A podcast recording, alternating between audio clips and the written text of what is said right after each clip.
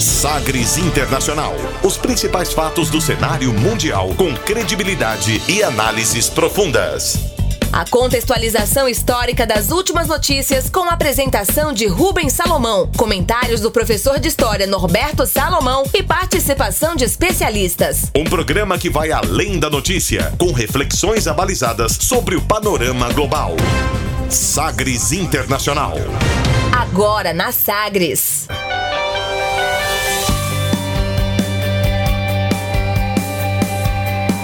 Olá, seja muito bem-vindo a mais uma edição do Sagres Internacional, essa centésima vigésima, número 120. Eu sou Rubens Salomão e a partir de agora com você, ouvinte Sagres, os fatos precisos e análises credenciadas sobre os principais temas mundiais. E você confere nesta edição o tema do dia: 20 anos da Guerra do Afeganistão. Será que valeu a pena? Com presença de Bolsonaro, Guilherme Lasso toma posse como novo presidente do Equador. Saiba quem é e os desafios que ele encontra. Japão prorroga estado de emergência contra a Covid-19 em Tóquio. E ainda a Alemanha reconhece que cometeu genocídio na Namíbia. Bashar al-Assad é reeleito presidente da Síria com 98% dos votos. Eleições em votos de papel foram marcadas por boicotes. E a música mais tocada nas paradas do Canadá, fique ligado, Sagres Internacional está no ar. Você conectado com o mundo. Mundo. O mundo conectado a você. Sagres Internacional.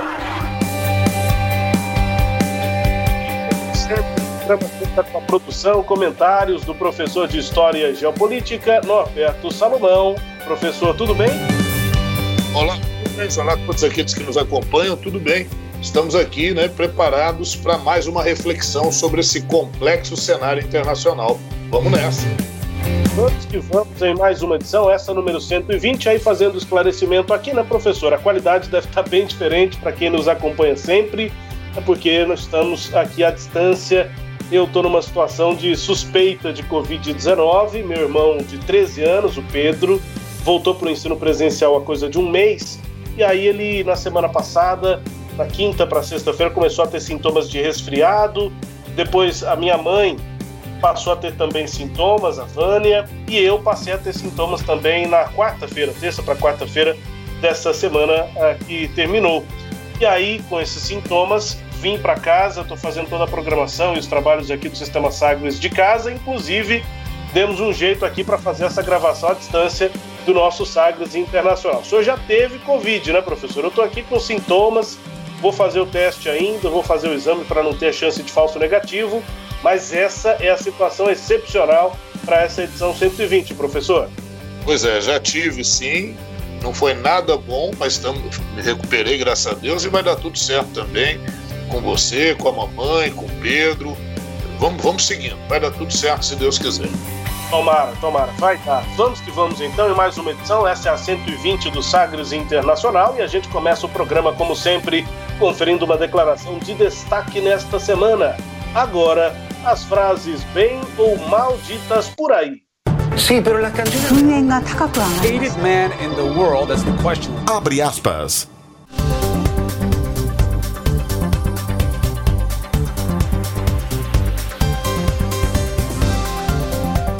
abre aspas nesta edição para o novo presidente do Equador, que tomou posse nesta semana, em evento inclusive com a presença do presidente do Brasil, Jair Bolsonaro.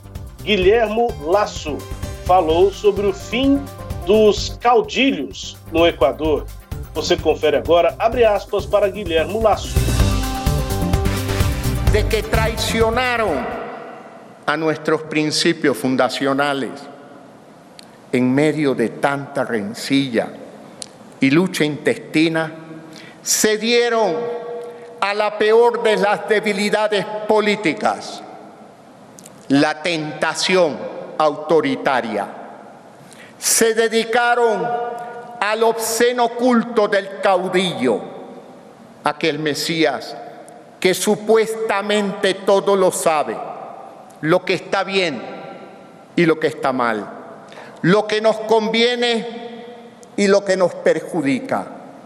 Un iluminado que actúa y piensa por todos, que tiene todas las preguntas y también todas las respuestas.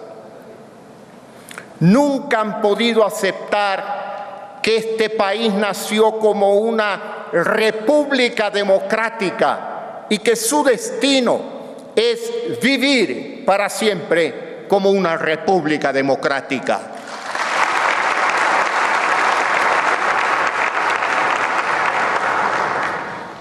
Pero todo eso cambia este 24 de mayo. En este gobierno que hoy nace, en este nuevo siglo del republicanismo que estamos a punto de arrancar, termina la era de los caudillos. Termina la era de los caudillos. Oh, o que foi que ele disse? O que foi que ele disse?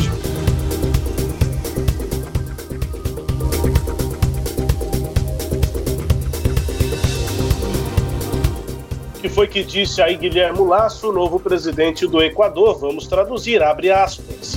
Traíram nosso princípio fundamental. Em meio à nossa incessante luta, cederam a pior das atividades políticas, a tentação autoritária. Trabalharam pelo absurdo oculto dos caudilhos, aquele Messias que supostamente sabe tudo, aquele que sabe o que está bem e o que está mal, o que nos convém e o que nos prejudica, um iluminado que pensa por todos, que tem todas as perguntas e também todas as respostas. Nunca poderia aceitar que este país nasceu como uma república democrática e seu destino é viver para sempre como uma república democrática. E ali uma sequência de aplausos. Depois ele continua e diz: Mas tudo isso muda neste 24 de maio, neste governo que hoje nasce, neste novo ciclo de republicanismo que estamos a começar, termina a era dos caudilhos, termina a era dos caudilhos, fecha aspas, discursou em um trecho Guilhermo Lasso, novo presidente do Equador, que tomou posse então nesta semana. Iníciozinho da semana, a gente traz esse tema aqui para o programa. Professor, dia 24, segunda-feira em Quito, tomou posse Guilhermo Lasso, ele é de centro-direita, ex-banqueiro que se elegeu em abril depois de derrotar Andrés Arauz, figura próxima do ex-presidente Rafael Correia, no segundo turno das eleições. O mandato começa agora e termina em 2025. A cerimônia de posse que teve a presença do presidente brasileiro Jair Bolsonaro, do rei da Espanha Felipe VI e é o nosso tema no quadro, abre aspas, termina a era dos caudilhos. Primeira pergunta aqui, professor, e aí o senhor segue, claro, com a, a explicação, mas para tem tradução a palavra caudilhos? Seriam coronéis? O que, é que são os caudilhos? Eu não traduzi, deixei caudilhos mesmo, porque diz algo aqui para brasileiros, mas não é exatamente uma tradução, professor. É isso, não, o termo caudilho não daria nem para traduzir, você vai ter assim, tipo, versão brasileira, né? Uhum. Caudilho, caudilho são aquelas lideranças políticas, carismáticas, né? Que detinham poder político e também poder militar na América Espanhola, e também no sul do Brasil, ali no Rio Grande do Sul também, usa-se essa expressão caudilho. É comum às vezes dizer que Getúlio Vargas foi um caudilho que veio do sul.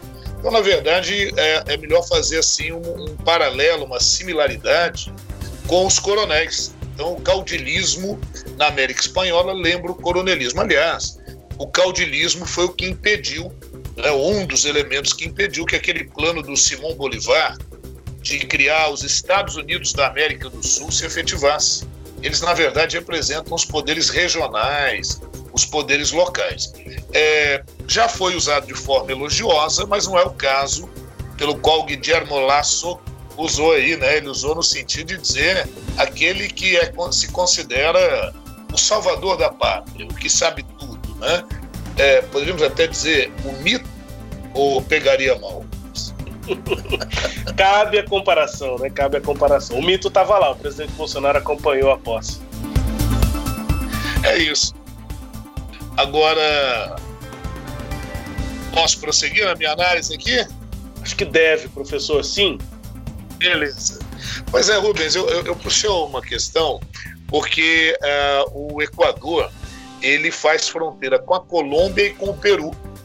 E já teve com o Peru desde o final do século XIX, e isso só vai ser concluído no século XX, inclusive com interferência do Brasil, do Itamaraty, com mediações, uma disputa com o Peru, né? a região peruana ali já foi disputada com o Equador. Só ali nos anos 90 é que essa situação, em 98, que essa situação de territórios disputados foi resolvida. Né? São coisas lá do passado colonial, é, na definição de fronteiras, que se estendeu até o nosso tempo. Ah, depois, a outra questão que eu acho importante é falar um pouquinho sobre a figura do Rafael Vicente Correia Delgado, que foi presidente do Equador entre 2007 e 2017. Ele que é de esquerda, né? É, lá do grupo País, né? que vai falar assim de uma proposta né? de pátria ativa e solidária, que seria o partido País, do qual ele depois até se desvinculou. Rafael Corrêa, que teve o apoio do Lula, é, que teve o apoio da Michelle Bachelet, que teve o apoio do Evo Morales, né? Estava naquela linha daquele grupo da centro-esquerda, que tinha ganhado ali eleições é, na, na, no início, né, nessa primeira etapa, as primeiras duas décadas do século XXI. E ele, realmente, com o Rafael Corrêa, nós tivemos um governo muito interessante, é, uma diminuição considerável da miséria, um aumento de poder de compra, de poder aquisitivo da classe média, de alfabetização. Então, teve índices interessantes. Porém, o Rafael Corrêa acabou esbarrando é, em denúncias de corrupção. Veja você, Rubens, envolvendo empreiteiras, inclusive a Odebrecht. A Odebrecht que foi denunciada, mas não foi investigada, também é um mistério. Não se sabe por que, que não se investigou a Odebrecht no Equador.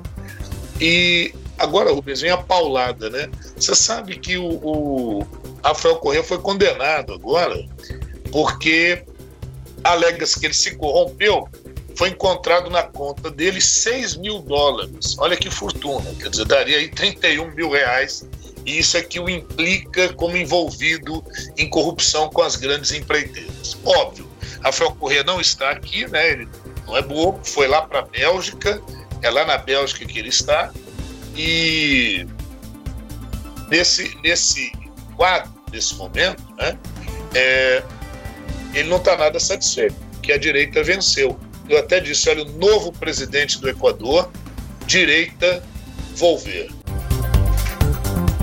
Professor, mas aí nós temos aqui o desafio de tentar entender quais são os problemas ou, enfim, a situação que o é, é, novo presidente do Equador vai ter de encarar a partir de agora, o Guilhermo. O que está rolando aí com Lenin Moreno e a atual gestão no Equador, professor? Pois é, isso. O Lenin Moreno, que é cadeirante né? Até jornais diziam que é o único presidente, o único governante cadeirante no mundo. O Lenin Moreno foi quem foi vice-presidente do Rafael Correia. É, com o apoio do Rafael Correia, ele se elegeu presidente em 2017, mas no ano seguinte também é eleito pelo Partido País, né, Pátria Ativa e Solidária. Mas aí em 2018 ele tendeu para neoliberalismo, para medidas neoliberais fazendo reformas trabalhistas mais duras, é, cerceando aquelas conquistas anteriores, quer dizer, isso gerou um conflito grande com indígenas. 2019, muitos conflitos. É, nós fizemos um programa, nós temos uma edição do Sagres Internacional, em que nós falamos do governo do Lenin Moreno, é, tirando subsídios do combustível. Então, o preço dos combustíveis dispararam lá no Equador e a comunidade indígena, setores populares foram para as ruas. E soma-se a isso a questão da pandemia, né? É, menos de, de, de, de 5% da população equatoriana foi, foi vacinada e o Equador tem 17 milhões de habitantes, quer dizer, não são tantos habitantes assim. E o, o Rafael Correia, por isso, rompeu com Lênin Moreno. Estão rompidos e nessas eleições foram 16 candidatos mas os candidatos que realmente tinham alguma chance eram o próprio Guilherme Lasso, né, da direita, centro-direita. Eu não posso dizer que o Guilherme Lasso é a versão do Bolsonaro lá. Eu diria que o Guilherme Lasso é a versão do Lacalipou, do Uruguai. Né? Talvez se sintonize mais com, aquela, com, aquela, com aquele perfil. E o, o Rafael Correia lança como seu candidato o Andrés Araúz, e nós temos um candidato indígena que ficou em terceiro lugar, que foi Iacu Pérez. Iacu Pérez em terceiro lugar, e então ele não foi para o segundo turno. O segundo turno foi o Andrés Araúz e o Guilherme Lasso, e agora o Guilherme Lasso em abril foi eleito, e na última segunda-feira, dia 24 de maio, assumiu a presidência. Assumiu a presidência com desafios, né? Quais são os desafios dele? Tentar vacinar o maior número de pessoas no Equador, ele falou em comprar 9 milhões de vacinas, já seria muito bom, já que lá tem 17 milhões de habitantes, ele já vacinaria um número considerável. O outro desafio importante que ele tem é no campo econômico, há uma grande recessão econômica no Equador. E um outro problema, olha que pepino, ou que abacaxi, como eu costumo brincar com você, com todos aqueles que nos acompanham, é que ele não tem maioria no parlamento, ele não tem maioria no Congresso. Aliás, quem assumiu a presidência do Congresso no Equador é uma indígena, Guadalupe, do partido Pachacuti, justamente do partido lá do Iacu Pérez, que não se elegeu presidente. Então, Equador, direita volver, pero no mucho, porque ele vai ter que negociar, ele vai ter que conciliar, né? Então, é, muito provavelmente ele vai estar distante de uma agenda como a do Bolsonaro, quer dizer, a agenda dele deve se alinhar com o Biden dos Estados Unidos, isso de forma bem tranquila, com as questões ambientais, e ele não pode deixar de mão as questões sociais também. Essa é a situação atual do Equador. Dá para esperar aí, professor, uma presença importante desse novo presidente do governo do Equador na economia? Afinal de contas, o, o Laço é ex-banqueiro. Alguma coisa ele sabe de economia, ou muita coisa. Não, sim, eu acho que eu acho que ele, eu vejo, né, assim, precinto uh, dentro de uma lógica política que ele vai fazer um governo interessante. Por quê? Não é porque ele foi banqueiro, porque ele é empresário, e nisso, obviamente, ele tem muita competência, mas por aquilo que eu gosto muito no caso de um presidente, né, que é quando ele não tem a total, plena maioria. E aí ele tem que negociar. E quando o governo, eu acho que é um governo mais negociável, principalmente quando você tem uma oposição progressista, então você tem pautas importantes, é, que é recuperar poder econômico da classe média, gerar políticas sociais importantes. Então, mesmo ele sendo da centro-direita, não vai dar para ele fazer um governo é, na linha é, efetivamente neoliberal. Ele vai ter que negociar essas questões e, inclusive, principalmente a questão ambiental. E fora isso, a questão de saúde pública. Então, aguardemos e eu acho que se ele souber fazer o jogo correto, né, como a gente costuma dizer, mexer o doce como se deve, ele vai ter um alinhamento interessante com o presidente Biden e o Biden não vai deixar de ter um aliado aí nessa região da América do Sul o Equador com um novo nome, à frente agora Guilherme Lasso. Vamos agora no Sagres Internacional número 120 ao tema do dia. Navegando pelos mares da informação. Sagres Internacional.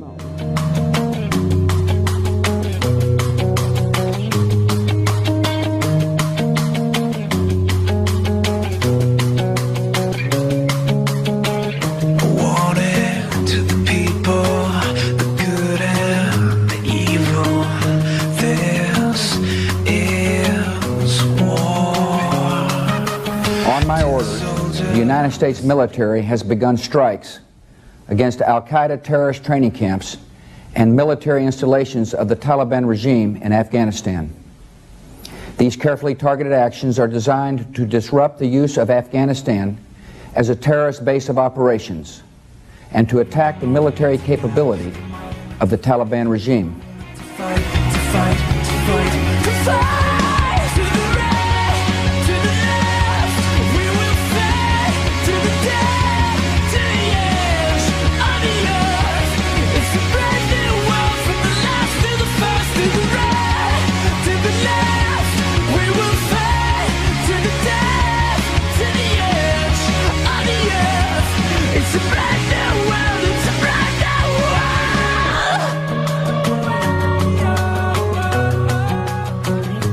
pouco de gritaria, professor, para começar o tema do dia, né? Mas para falar de guerra, falar da guerra do Afeganistão que está completando 20 anos, música do 30 Seconds, 30 Seconds to Mars, a voz aí do Jared Leto, também é ator, enfim, e a música This Is War, Isso é Guerra, de 2010 e que fazia ali naquele momento, né? Início da segunda década desse século, é, balanço ali, citações a essas guerras nas quais os Estados Unidos não só se envolveu, como foi protagonista. Iniciou várias guerras é, no início dos anos 2000 e a primeira guerra do Afeganistão, depois do, dos ataques de 11 de setembro. E aí nós ouvimos a primeira declaração do então presidente norte-americano George W. Bush, quando ele comunica ao mundo e aos norte-americanos o primeiro ataque no Afeganistão depois do atentado de 11 de setembro às Torres Gêmeas em Nova York. Disse o Trump, a gente traduz, abre aspas, sob minhas ordens, os militares dos Estados Unidos iniciaram ataques contra campos de treinamento de terroristas da Al-Qaeda e instalações militares do regime talibã no Afeganistão. Essas ações foram cuidadosamente preparadas, elaboradas para acabar com o uso do Afeganistão como base de operações terroristas e também para atacar a estrutura militar do regime talibã, fecha aspas. Depois então de 20 anos, as forças americanas e britânicas estão deixando o Afeganistão e a guerra no Afeganistão é o nosso tema do dia. Ouvindo aí a música eh, do 30 Seconds to Mars, Isso é Guerra, This is War, a música que chega inclusive no clipe a mostrar a imagem do George W. Bush, professor, quando ele, quando a música cita liars, ou seja, os mentirosos, é, a música cita algumas coisas que as guerras costumam ter. Citam, por exemplo, liars, os mentirosos, e citam os mártires também. E aí, no, no, momento em que se cita os mentirosos, aparece a imagem do George W. Bush por conta da guerra do Afeganistão e também do Iraque, já nesse momento, quando a música é lançada em 2010. Nosso tema Afeganistão, então, professor. Pois é, todos aqueles que nos acompanham, é, realmente, vamos fazer um pouquinho um retrospecto só do Afeganistão, né? É uma região muito antiga, o Afeganistão é uma região bem montanhosa, o Afeganistão não tem litoral, então é uma área que está incrustada no centro da Ásia. O Afeganistão já fez parte ali daquela famosa Rota da Seda. A Rota da Seda era uma rota que saía do mar Mediterrâneo, você passava por dentro da Ásia até chegar ao extremo asiático, a Índia e a China. E de lá você trazia seda, cravo, canela, noz moscada, enfim, essa história que a gente aprende lá no ensino fundamental. O que não nos ensinam muito depois no ensino fundamental, e às vezes nem no ensino médio, é que ali depois também se tornou a rota do ópio. Então, a, o Afeganistão é uma área produtora também de papoulas. Ainda hoje, inclusive, é da papoula que você extrai o ópio e o ópio ele é, é, serve para financiar os grupos guerrilheiros na região. Então esse é outro problema, o tráfico de ópio, de heroína, naquela área. Bom, só dando esse retrospecto um pouquinho mais geral. A outra questão é que desde 1919 o Afeganistão se tornou independente do domínio britânico. Então o Afeganistão já foi domínio britânico. E, e antes disso, né, lá na antiguidade foi domínio persa. Enfim, 1919, pós Primeira Guerra Mundial, fragmentação do Império Turco Otomano, abalo lá do Império Russo e isso favoreceu um processo de independência ali do Afeganistão. A partir de 1930 se consolida uma monarquia e vai se aproximar muito da Rússia, da União Soviética, e essa proximidade vai durar até 1978. Em 1978 ocorreram movimentos internos no Afeganistão é, e grupos uh, pró-Estados Unidos conseguiram derrubar a monarquia, essa monarquia que era pró-União Soviética. Isso não agradou nada à União Soviética. Nós estávamos ainda ali na, na época do governo do Leonid Brezhnev, um auge ali, né, da Guerra Fria e tudo. E aí, em 1979, a União Soviética resolve realizar um processo de intervenção no Afeganistão. Entra realmente no Afeganistão, estabelece ali um governo socialista, né, de linha socialista, ateísta. Você imagina, Rubens, a região é uma região islâmica, e aí você vai ter, de repente, um governo ateísta.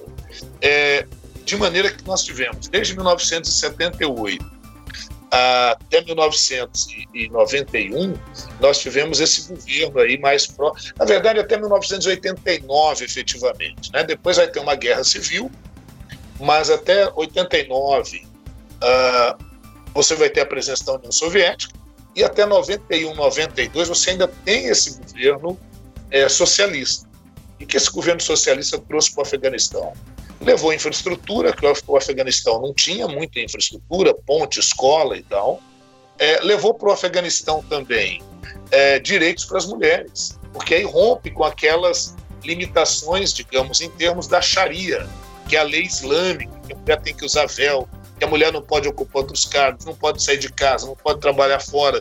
Então, essa presença é, socialista soviética realizou essas mudanças. Só que você imagina, numa região tradicional como essa, isso não agradou vários grupos ali locais. Então isso fez surgir os chamados mujahidins. Mujahidins são islâmicos anti-União Soviética e que vão lutar contra essa presença soviética na região, inclusive com apoio dos Estados Unidos. Gostaria de destacar, inclusive, o filme Rambo 3, que é quando o Rambo vai ao Afeganistão, né, a presença dos Estados Unidos naquela região. Um filme claramente financiado pelos Estados Unidos para fazer aquela velha propaganda que os Estados Unidos davam a liberdade e a paz para onde há ditaduras. Realmente era uma ditadura, houve um modelo autoritário durante o período soviético, mas não significa que antes da presença soviética propriamente o modelo também não fosse autoritário. A verdade, a verdade é que em 1985, na União Soviética, chega ao poder Mikhail Gorbachev. E aí? Aí a gente vê daqui a pouquinho mais detalhes dessa história. Светит луна глазом волчьим На мусульманский восток Пьем пакистанскую молча Молча подводим итог Ветровой степи унылой И протухшая вода. Эх, Афган, я тебя до могилы не забуду никогда. Эх, Афган, я тебя до могилы не забуду никогда. Мы за Наджиба горою fiquei russo para falar do Afeganistão, exatamente pegando gancho aí desse momento é, que o senhor é, detalha, professor. Essa música é, se chama O Afghan, é, do Vadim Dulepov, russo. Vai ser uma música de guerra, ou pelo menos uma música sobre a presença aí então, dos russos lá Afeganistão. A letra diz mais ou menos o seguinte, nos primeiros versos em russo: A lua brilha com os olhos de lobo para o Oriente muçulmano. Nós bebemos paquistani, é como se fosse uma bebida, bebemos em silêncio, resumimos silenciosamente: uivo do vento na estepe monótona e água rançosa. É afegão, eu levo você para o túmulo, eu nunca me esquecerei.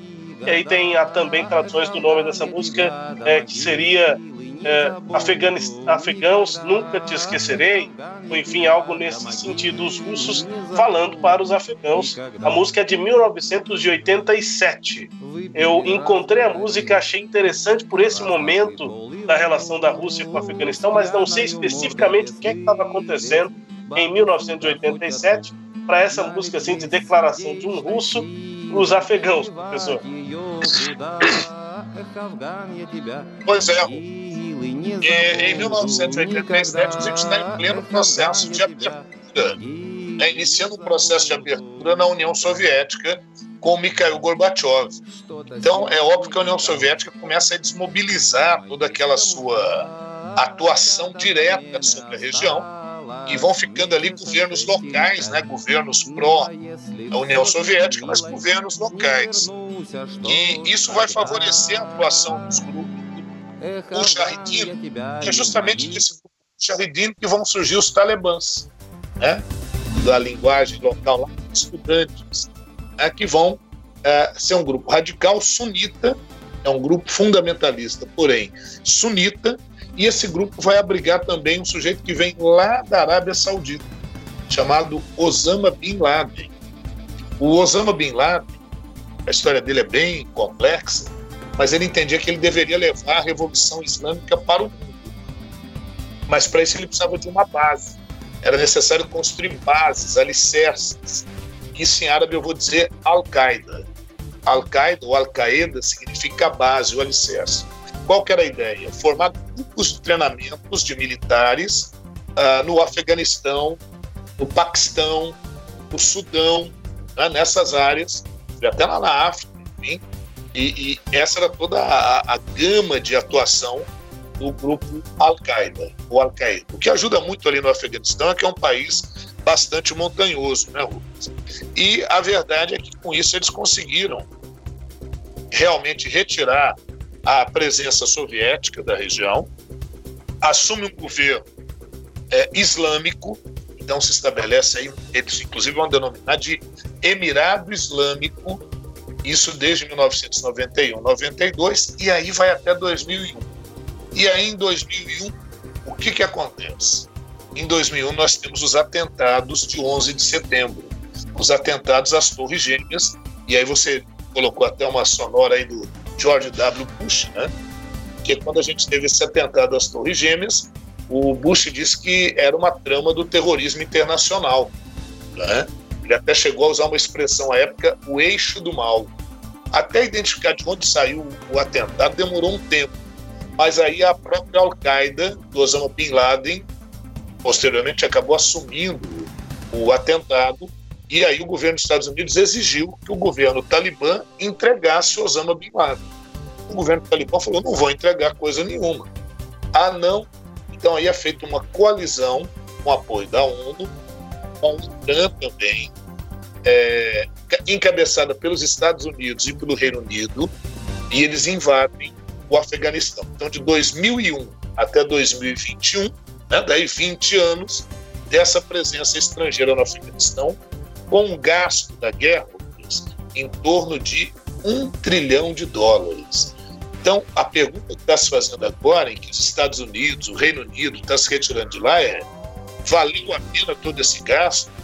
É, essa guerra, ela teve algum resultado positivo, efetivo, ou não?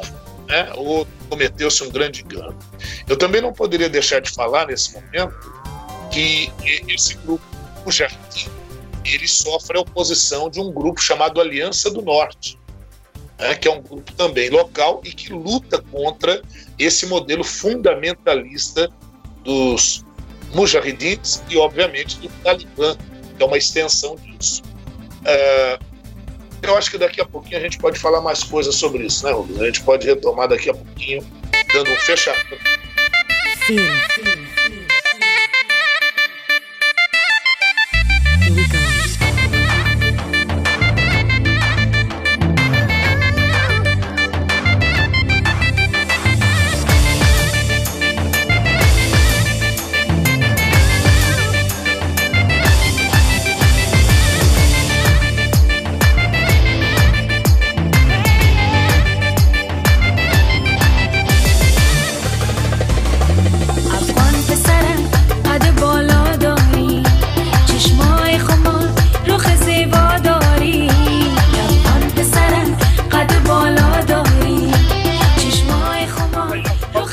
Ariana Said. A música se chama Afghan Perasak e é uma música muito conhecida lá no Afeganistão, na região como um todo, uma música que foi praticamente a da virada da cantora Ariana Said, que é uh, as principais cantoras, viu, professor, lá do, do Afeganistão, assim, o nome como se fosse, sei lá, pra gente aqui uma, uma Ivete Sangalo, sabe, músicas muito populares, faz muito sucesso, a comparação seria mais ou menos por aí. E a música que ela começou a fazer muito sucesso foi essa, Afgano Peresak, em Pessarak, não, de 2011. E aí eu estou trazendo essa música, vou trazer de outras mulheres também a partir de agora, afegãs, é, professor, para falar sobre algo que o senhor citou, é, sobre aquela aproximação, né, o momento da relação com a Rússia, desenvolvimento ali, evolução no sentido dos direitos das mulheres, mas também pelo não útil, né, professor? Nem tanto também, Sim. porque até hoje o Afeganistão é um dos países muito conservadores. Mas eu vou falar sobre esse momento das mulheres do Afeganistão, ouvindo aqui a música da Ariana Said, é, porque em 2017 houve um episódio interessante com ela. Havia ali, o senhor citou, o dia da independência, né, dia 19 de agosto, em 2017, e aí comemorações pelo país, e a Ariana faria um show no maior estádio da cidade de Cabul, que é a capital do Afeganistão, é, e ali era um momento de muitas faixas que estavam homenageando o ex-rei afegão Amanullah Khan e o presidente Ashraf Ghani. E aí, todo aquele clima de festa, ela faria um show, é, protagonizaria um show é, lá no, no, principal estádio de Cabul. É, o Afeganistão solicitou, ele foi, é, é, não foi formalmente uma parte do Império Britânico, mas conquistou a sua independência é, no tratado lá de 1919 e havia ali as comemorações em 2017, então, sobre a independência. E aí acabou havendo a proibição do show da Ariana Said lá no estádio de Cabul. Supostas preocupações do conselho com a segurança foram citadas aí por autoridades afegãs para cancelar o show dela no estádio Ghazi. É, isso era só uma desculpa, porque a razão principal, professor, era que havia uma oposição de grupos religiosos a uma figura tão protagonista, polarizadora como a da Ariana Said é, o Maulavi Atuala, é, chefe do Conselho Lama e membro do Conselho Provincial de Cabul, não era favorável que a Said se apresentasse diante de uma multidão tão grande. Ela teve um protagonismo que não foi bem visto por esse conselho religioso e clérigos lá é, do Talibã.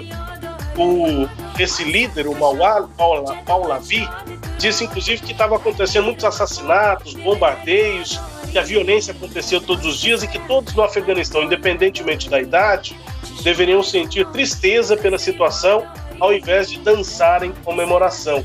O problema, na verdade, é que a comemoração ficaria em torno de uma figura feminina, de uma cantora muito talentosa, que é Ariana Said.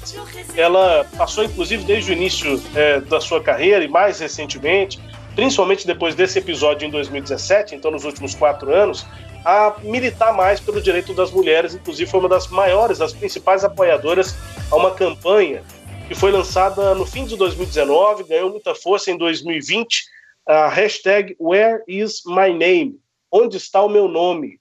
Foi criada pela Lalé Osmani, que é uma jovem, né, nascida em 92, ativista pelos direitos das mulheres no Afeganistão, e é simplesmente, professor, uma campanha que se opõe à tradição de que os nomes das mulheres não sejam usados publicamente no Afeganistão. As mulheres não têm nome, ela tem o nome do marido, não tem nome no documento, não tem nome em lugar nenhum. Só quem conhece o nome da mulher é a família, pelo menos tradicionalmente era assim. E aí veio essa campanha: cadê o meu nome? Where is my name?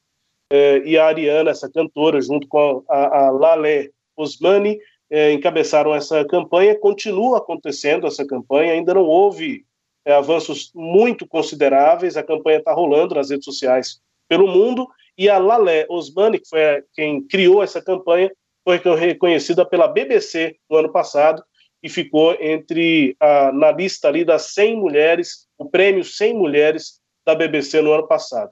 É uma história um pouquinho mais longa, mas acho que é relevante. A gente vai ouvir ainda mais duas músicas, professor, que vão falar sobre essa questão das mulheres lá no Afeganistão super relevante, achei até mais relevante até do que o nosso tema aqui, se brincar. Né? Hiper, não, verdade, porque olha que, olha que movimento, cadê meu nome? Olha que, que loucura isso, né? Impressionante. Mas nessa linha, viu, Rubens, e até para a gente encerrar o nosso bloco sobre esse tema, a questão é que depois de 20 anos, os Estados Unidos, a OTAN, o Reino Unido estão retirando as suas tropas de lá. Né? Dizendo, isso acordo feito em Doha, no Catar, em 2018 iniciaram esses acordos com o presidente Donald Trump. O Trump só não concluiu esses acordos porque houve um atentado e morreu um soldado norte-americano. Então as, as negociações fizeram água e agora estão sendo retomadas. Uh, agora a questão é a seguinte, né? Os Estados Unidos, o Reino Unido, que bonito, vão sair de lá, dizem que para que haja um compromisso democrático entre as partes beligerantes ali. É, só que o Talibã já disse que não reconhece o governo atual. Então, qual é o temor? Que todas aquelas conquistas que foram conseguidas nesses 20 anos, como o direito das mulheres, né, alguns direitos sociais femininos, é, alfabetização das crianças, inclusive de meninas, e a própria relativa paz que se estabeleceu na região, que tudo isso seja ameaçado e que haja uma volta efetiva do Talibã e da Al-Qaeda e talvez até mesmo interferências do Estado Islâmico na região. É, essa realmente é uma grande ameaça, é um grande problema, E, em minha modesta opinião, eu acho que os Estados Unidos, nem o Reino Unido, é, nem mesmo a OTAN deveriam sair de lá dessa forma. Né? Isso só poderia ser feito com a casa razoavelmente arrumada, porque senão nós vamos ter repetido no Afeganistão o que aconteceu no Iraque, por exemplo. Né? Você pode ter, inclusive, o surgimento de mais grupos radicais na região, porque aí a região acaba se tornando, como já fora no passado, uma área importante para que grupos radicais façam ali os seus centros de treinamento de guerrilheiros, né? É, principalmente com o apoio de governos como o do Irã, por exemplo, e sem satanizar nenhum governo, só dizendo da situação na região, que é muito grave, é muito complicada. Né? Então, essa, sem dúvida, é a maior preocupação nesse momento. Quer dizer, eles estão saindo, eles estão se retirando depois da morte de milhares de pessoas, inclusive porque só se computam normalmente soldados, né? E alguns civis, mas morreram muitos civis, morreram muitos jornalistas, morreu gente da Cruz Vermelha, morreu gente de, de entidades que vão para dar assistência a pessoas. Você tem pelo menos 4 milhões de refugiados internos dentro do Afeganistão. Então, não é um cenário muito bonito, não. Eu creio que é um assunto que nós vamos ter que voltar a ele é, em outro momento, não porque nós não tenhamos esgotado aqui a explicação é, desse momento, mas porque novos eventos, certamente, e infelizmente eventos não muito agradáveis, parecem estar por vir naquela região tão sofrida e tão marcada por guerras. É, da minha parte aqui, eu estou focando nessa questão das mulheres e temos ainda dois materiais para apresentar, mas é, também na pesquisa percebi uma campanha muito interessante de homens. Aí, basicamente, todo tipo de é, campanha ou manifestação política é feita por homens no Afeganistão e em outros países. Né? As mulheres muitas vezes não, não têm voz. Mas houve uma campanha sobre isso, viu, professor? Sobre a morte é, de afegãos. Uma campanha que homens falavam seus nomes, é, campanhas curtas, assim, bem. É, é, uma propaganda Sim. bem interessante, bem construídas. Cada homem falava seu nome e simplesmente diziam: é, parem de matar os afegãos, stop killing the, the Afghan né, que é uma campanha muito interessante também lá sobre isso, né, quantidade de mortes que acontecem e muitas vezes tem muito mais repercussão quando um soldado, dois soldados norte-americanos ou britânicos, enfim, estrangeiros, morrem lá, mas afegãos estão morrendo diariamente. É isso mesmo.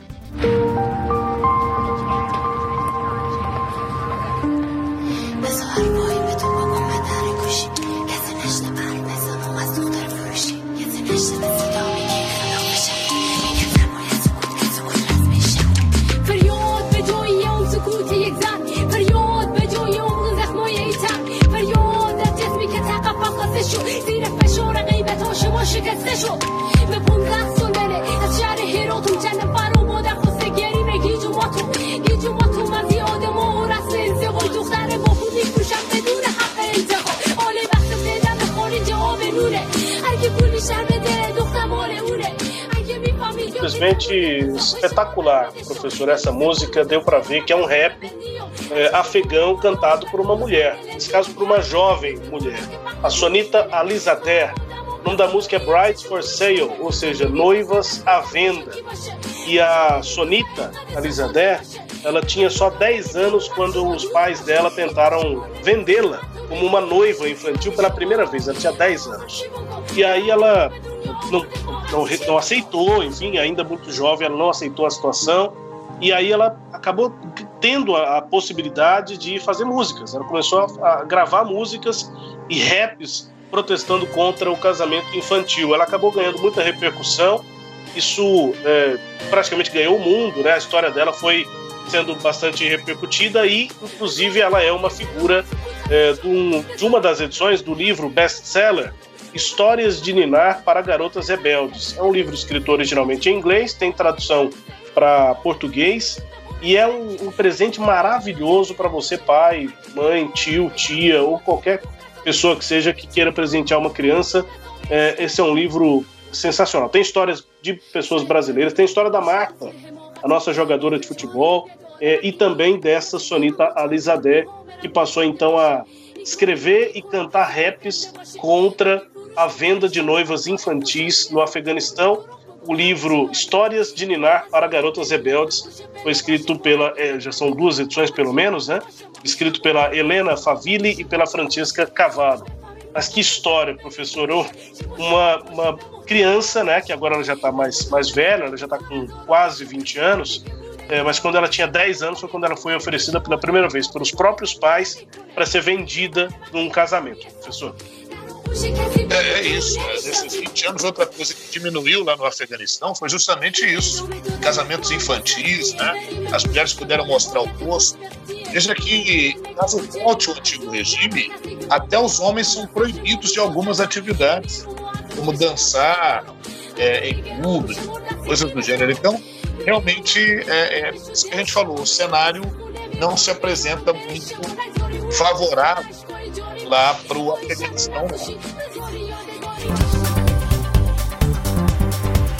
A última música aqui que a gente apresenta nesse tema, né, no tema do dia aqui no Sagres Internacional número 120, é uma música interpretada num concurso de TV pela cantora Sahar Ariane. Ela é, cantou uma música ali no estilo latino e no começo da apresentação era como se fosse ali um é, é, é, The Voice, por exemplo, um, um desses concursos de, é, de cantores famosos. Era o principal, milhões de pessoas assistiam pela televisão lá no Afeganistão. Isso aconteceu em 2016. E aí, no começo da apresentação dela, da Sahar uh, é, só dava para ver o, a silhueta dela. E depois ela foi cantando, e aí deu para ver o rosto, e o rosto dela estava cheio de uma maquiagem pesada, é, é, emulando ali, né? Uma marca eh, de sangue, né, um vermelho assim sangrento pelo nariz, com manchas roxas eh, perto dos olhos, pretas e roxas perto dos olhos, como se fossem hematomas, assim, inchados. E ali ela foi cantando versos como eh, Os poetas só veem meu corpo de forma poética, quando eu descobri minha alma, eles riram de mim. ou seja, uma música que fala sobre a autoaceitação das mulheres e a toda a interpretação dela num concurso de calouros ali, de, de cantores e de cantoras. É, foi uma interpretação que, que marcou muito. Isso foi em 2016, ela acabou tendo uma carreira é, interessante depois, mas foi uma apresentação que chamou muito a atenção, porque é, ela levou para TV em rede nacional um problema grave no Afeganistão, que é exatamente a agressão a mulheres, né? a violência contra a mulher, doméstica, enfim, e aí, de repente, uma, uma pessoa, uma cantora, é, falando sobre isso, cantando isso, inclusive mostrando no seu rosto essas marcas que a violência deixa. É para encerrar o nosso tema, vamos ouvir aqui trecho dessa música cantada pela Sahar Ariane numa apresentação, num show de calouros lá no Afeganistão. É para daqui a pouco voltarmos com outras informações, análises no Sagres Internacional número 120.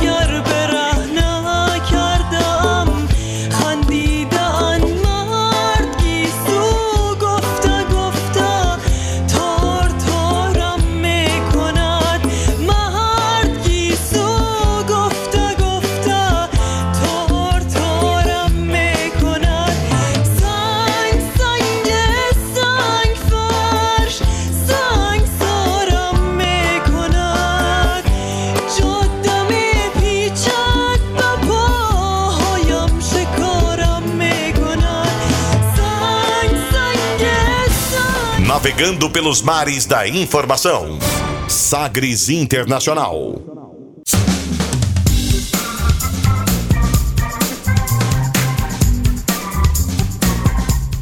De volta com agora o nosso segundo bloco do Sagres Internacional número 120.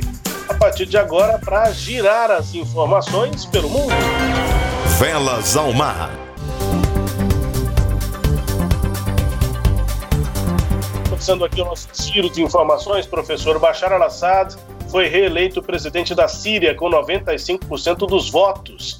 As eleições foram marcadas por boicotes. O presidente Bashar al-Assad foi eleito para um quarto mandato, teve 95,1% dos votos, segundo informaram as autoridades do país.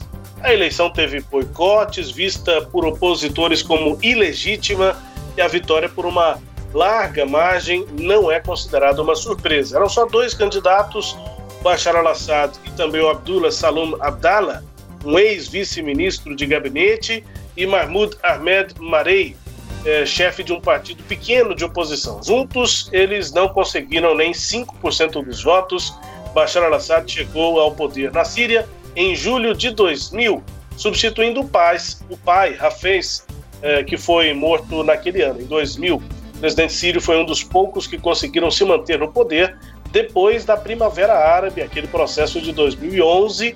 No entanto, aquele ano marcou o início da Guerra da Síria, com repercussões internacionais. Bashar al-Assad, numa eleição com voto de papel, cheia de questionamentos, foi reeleito professor. Pois é, me estranhou ele não ter sido eleito com 100, 110% né, de aprovação, porque é óbvio né, que essa eleição completamente truncada. É, os apoiadores foram lá para a Praça Omayad, é, na capital, que é Damasco, e se manifestaram com, gritando frases de campanha, né, que eram escolhemos três: Deus, Síria e Bashar. Quer dizer, é, enfim, né? E, e, e, o processo, né, esse processo de eleição ocorre no momento em que você ainda não tem um acordo de paz efetivo na região. A região não está em paz. Continuam ainda conflitos naquela área, continuam interesses que envolvem Rússia, que envolvem Estados Unidos, que envolve o Líbano, né? Então a eleição ocorreu independentemente de qualquer processo de paz, né, que pudesse estar naquela área. Ah, foi pedido uma supervisão internacional para ajudar a abrir caminho para uma nova constituição, mas nenhum observador internacional participou do pleito, então não tem como se auditar esse pleito. A França, a Alemanha, a Itália, o Reino Unido, os Estados Unidos disseram na terça-feira última que a eleição não seria livre ou justa. Já o Assad tem o apoio da Rússia, tem o apoio do Irã e isso mantém ele no poder. Por isso, inclusive, é que a guerra não acabou ainda, né? E um dos desafios é esse, né? Do Biden é esse. Como é que vai ficar a relação dos Estados Unidos com um país que acabou de eleger um presidente com 95% dos votos, e aí o presidente Assad, com relação a essas acusações de não foi democrático, não foi justo, ele diz: olha, a eleição mostra que a Síria está funcionando normalmente. Apesar do conflito de uma década que matou centenas de milhares de pessoas e expulsou lá da Síria só, por enquanto, 11 milhões de pessoas, cerca de metade da população, o Assad, Bashar al-Assad diz que a Síria está funcionando normalmente. Turmas com barulho. Pois é, tentando dar um ar de normalidade numa das maiores crises humanitárias né, que nós eh, já vimos e atualmente ainda mais. Agora, professor, uma outra informação: a Alemanha reconheceu pela primeira vez que cometeu um genocídio contra as populações das etnias Hereros e Namas na Namíbia, no século, no início do século XX, né, durante o período colonial naquele país. As autoridades do país africano, da Namíbia, afirmaram que a Alemanha deu um passo na direção correta. Abre aspas. Do ponto de vista atual, hoje qualificaremos esses acontecimentos como o que são um genocídio. Fecha aspas, declarou o ministro alemão das Relações Exteriores, Heiko Maas, em um comunicado. A Alemanha também anunciou que vai pagar ao país 1 bilhão e 100 milhões de euros, que daria aí 7 bilhões de reais, para ajudar no desenvolvimento e na reconstrução do país. A situação era meio óbvia e agora vem um reconhecimento, ou pelo menos o início de um reconhecimento, professor. É isso, né, Rubens? A Namíbia, que foi colonizada pela Alemanha no século XIX início do XX, que entra naquele ciclo do neocolonialismo e das práticas imperialistas, né?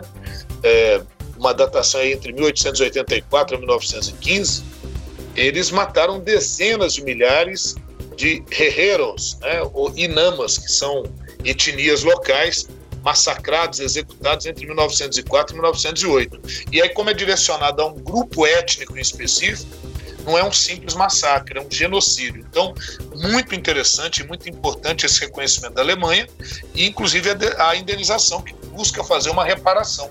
Você vai observar que na mesma linha a gente teve a França também aí é, é, reconhecendo que em alguma medida teve responsabilidade é, nos massacres que ocorreram em Ruanda. Né?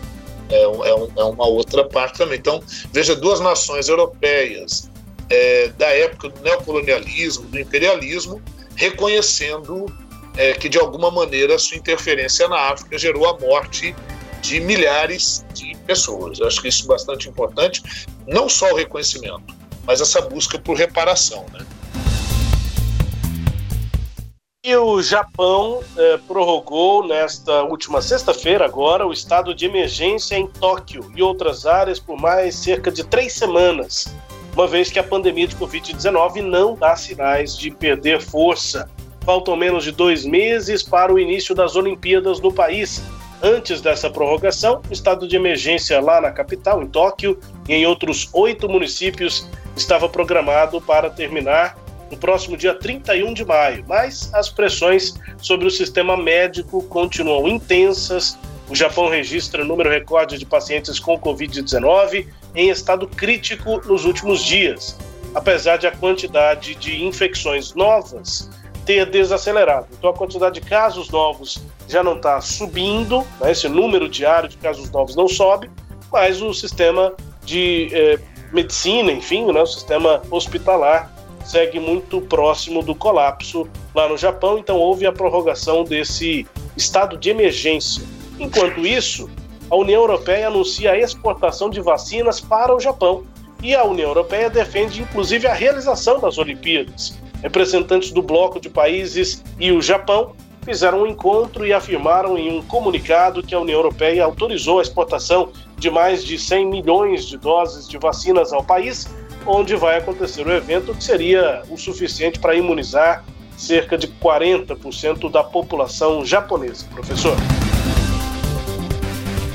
É, é isso que eu, que eu ia até comentar com você, quer dizer, o interesse econômico falando mais alto, né? as condições não seriam adequadas. Dizer, agora que a União Europeia está falando que vai mandar vacina para lá, nós estamos é, praticamente em junho, as Olimpíadas estão muito próximas de acontecer, é, não é um cenário ideal, mas a gente sabe que vai goela abaixo. É, de qualquer maneira, essas Olimpíadas vão ocorrer, porque já foram adiadas de 2020 para 2021 e é, não vai ter nem chance, né, a menor possibilidade de não ser realizada. Ah, a União Europeia está dizendo que com a vacinação, né, com a imunização é possível que os jogos sejam realizados. Né? A presidente da Comissão Europeia, Ursula von der Leyen, é, disse que o bloco autorizou a exportação de mais de 100 milhões de vacinas aí, que vai imunizar o pessoal. E chegou a afirmar, né? Dizemos, é claro, que estamos ansiosos pelos Jogos Olímpicos. É, disse ela lá numa, numa coletiva de imprensa lá, e reforçando essa questão da remessa das vacinas. Verdade é que as Olimpíadas começam no dia 23 de julho, dura duas semanas e depois vem a Paralimpíada para começar em 24 de agosto. Os espectadores estrangeiros foram proibidos e uma decisão sobre plateias domésticas ainda está em aberto para ver se vai ou não acontecer. É isso aí. Os Estados Unidos apoiam uma solução negociada para a crise política na Venezuela, mas eles vão manter a pressão sobre o governo de Nicolás Maduro até que haja eleições livres e justas no país. Pelo menos foi essa a manifestação do principal assessor do presidente Joe Biden para a América Latina.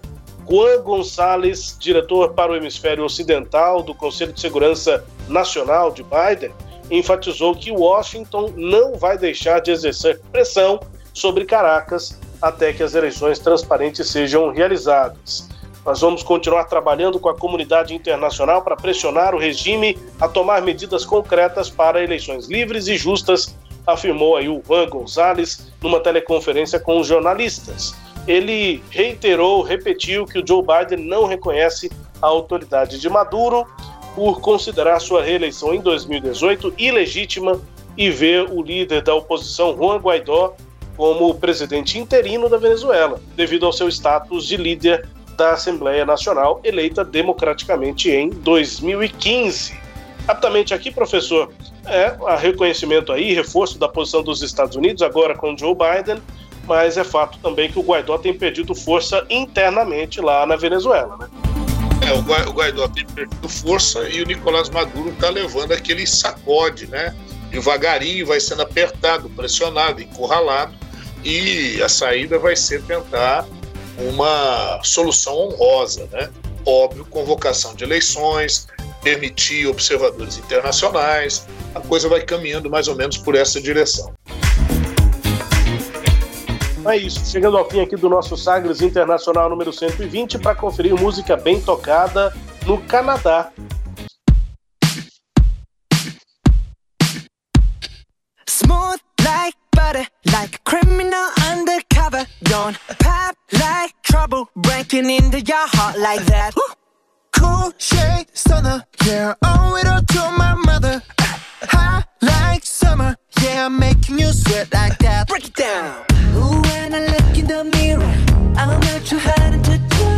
I got the superstar glow, so ooh, to the boogie. A side step right left to my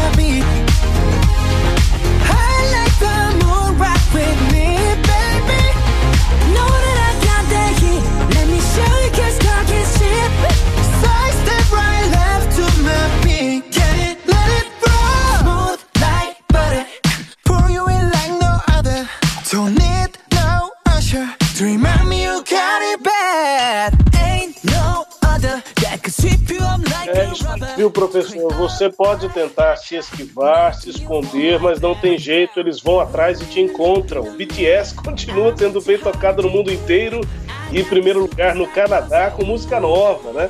Direto aí a música nova, fazendo muito sucesso. BTS, sucesso lá do K-pop, né, do Korean Pop, música, é, o grupo ela, da Coreia do Sul, e essa música é Butter, manteiga, é porque tá dizendo que é suave como uma manteiga, enfim, música do BTS fazendo sucesso em primeiro lugar nesta semana no Canadá, pra gente ir embora nesta edição 120, professor.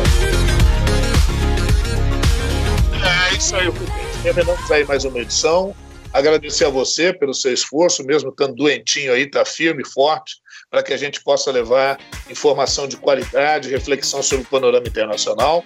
Meus agradecimentos à nossa audiência, que é qualificadíssima. Muito obrigado. Eu continue aí é, espalhando notícia do nosso programa, né, para que a gente possa ter mais visualizações. E o agradecimento ao Sistema Sagres de Comunicação. E até a próxima edição. Tchau, tchau. É isso aí, pessoal. Obrigado aqui pela companhia. Até a próxima edição.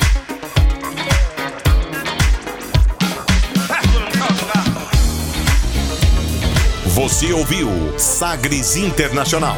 Os principais fatos do cenário mundial com credibilidade e análises profundas.